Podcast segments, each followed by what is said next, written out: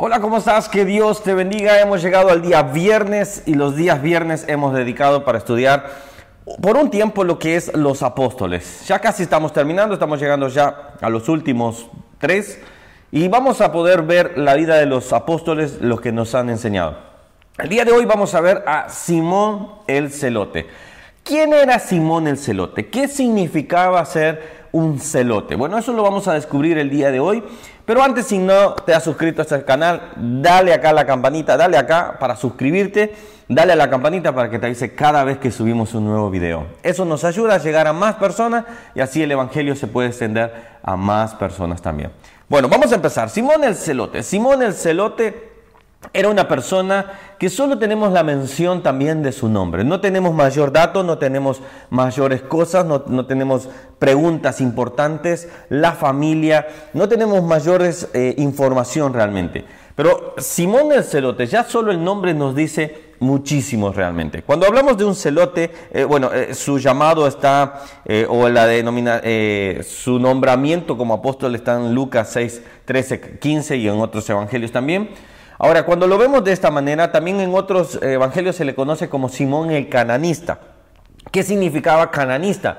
¿Que era de Caná? No, simple y sencillamente que era una persona celosa, una persona apasionada por la libertad de Israel. Un celote era la persona, era una secta, como los fariseos, los saduceos, pero era una secta que estaba buscando la liberación de Israel bajo la, eh, la fuerza bajo el matar, bajo la mentira. Es más, ellos llegaban a decir que si, si a, un, a un eh, publicano se, le podía mentir solo por el hecho de que él era un traidor de Israel y servía a Roma, por ejemplo. Entonces vemos una, una connotación. ¿Qué se estaba dando todo acá? Veíamos que ellos venían de opresiones de los griegos, de los babilónicos, eh, de los medo, y llegamos al punto donde estaban los romanos. Los romanos era la frutilla de la torta, ellos ya estaban cansados, ellos ya estaban hastiados de, estar bajo los yugos de... Este yugo, recordemos que vino por todo el pecado que ellos hicieron por toda la, cómo se apartaron ellos, cómo el reino se dividió. Es decir, acá quizás hago un paréntesis. Muchas veces decimos, Dios, ¿por qué me, me estás castigando? Y quizás son juicios de Dios porque estás en pecado. Hay veces van a venir cosas malas, hay veces van a venir cosas que no vas a entender. Bueno, son designios de Dios, no podemos decirle Dios, a Dios que Él es el culpable, porque muchas veces van a venir el mal. Eh, recordemos, estamos en un mundo de pecado, en un mundo donde todo está caído, y eso va a pasar así. Ahora, este Simón el cananista, o Simón el Celote, vemos que él tenía una pasión, un celo por la libertad. Y creo que eso, él igual, de una u otra manera, cuando reconoce a Jesús, cuando mira a Jesús, mira en él la libertad que podía tener. Y ahí es donde nosotros tenemos que ver a Simón el Celote. Si bien él pudo llegar a haber matado, no lo dice la Biblia, él pudo haber llegado a mentir, a haber hecho cualquier atrocidad, pero cuando conoce a Jesús, deja todo eso para poder seguirle. Hay un versículo que, quiero quizás destacarlo, por ejemplo, y es que me llama la atención cuando ver así a, a, Simón el Celote, que uno de sus compañeros cercanos era Mateo. Y Mateo era un publicano. Mateo era considerado un traidor. En otras circunstancias se podría decir que Simón el Celote gustosamente podría haber matado a Mateo. Gustosamente podría haber eh, tomado su cuchillo, que era un cuchillo con una punta para poder clavarla acá en el corazón. Gustosamente él podría haber dicho, eh, este es el traidor. Pero aquí quizás quiero terminar con, con Simón el Celote. Hay muchas quizás cosas más que podemos decir, pero no quiero hacer muy largo el video. Pero Simón el Celote, ese apasionado, ese cananista, ese hombre que simplemente, sencillamente sabemos que él tenía una, ardiente pasión. Yo creo que era una pasión desmedida. Las pasiones desmedidas son malas, pero una pasión bien encausada puede causar grandes bendiciones. Creo que somos llamados nosotros también a buscar la libertad y la verdad. Es lo que nosotros estamos tratando de predicar, la verdad de Cristo. Ahora, cuando veo a Simón el celote, se me dibuja la siguiente imagen. Es Simón el celote viendo a Mateo, sabiendo que él era uno de sus eh, esos enemigos que él tenía.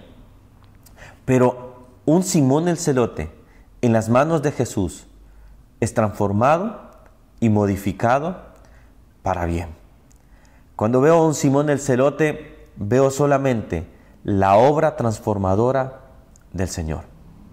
Y quizás podemos decir, una persona nunca va a cambiar. Una persona muy dura, una persona eh, que es así, una persona que tiene tantas males, esto, él, él no va a cambiar. Pero cuando vemos a Jesús llamar a un Simón el celote, uno diría, ¿cómo va a llamar a un asesino? ¿Cómo va a llamar a un mentiroso? Pero en las manos de Jesús, Él se vuelve un transformador. Mira lo que dice Mateo 5:38, pero yo les digo, amen a sus enemigos, bendigan a los que maldicen, hagan el bien a los que aborrecen y oren por los que se ultrajan y les persiguen. Me imagino que estos apóstoles escuchando estas enseñanzas eran transformados. Yo sé que tú has sido también quizás un Simón el celote, un buscador de libertad. Algunos han sido buscadores de libertad políticamente, han buscado en la política la libertad, encontrar una libertad y, bueno, si tú es, así, bueno, es, está bien, vamos a decirlo así, pero la mejor libertad que vas a encontrar es en Cristo Jesús. La mejor libertad que tú puedes tener es en los brazos del Señor. ¿Por qué? Porque no solo vas a encontrar la libertad, sino vas a encontrar la verdad. Y la verdad les hará libres. Cuando vemos a Simón el celote, termino con esto, vemos una vida transformada. Mi pregunta en este momento es, ¿tú quieres tener una vida transformada? ¿Tú quieres encontrar esa verdad y esa libertad? Entonces, como Simón el celote, déjate y deposítate en las manos de Jesús. Él transformará todo lo malo en cosas buenas. Y así podemos seguir teniendo una vida plena y una vida que el Señor desea que nosotros tengamos. Lo mejor de todo es que Simón el Celote encontró la salvación en Cristo Jesús. ¿Cómo murió Simón el Celote? Bueno, hay muchas versiones eh, de su muerte. Algunos dicen que eh, pudo haber sido matado por, por algún enemigo, por ejemplo, eh, pero no está nada detallado, no hay mayores detalles. Lo que sí sabemos es que su nombre estará escrito allá en la Nueva Jerusalén.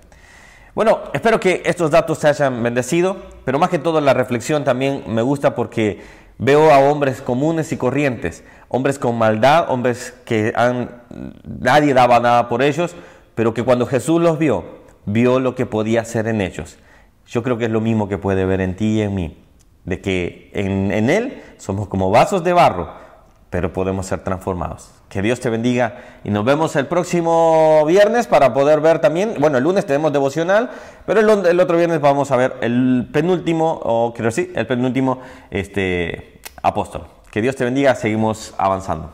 Chao, chao.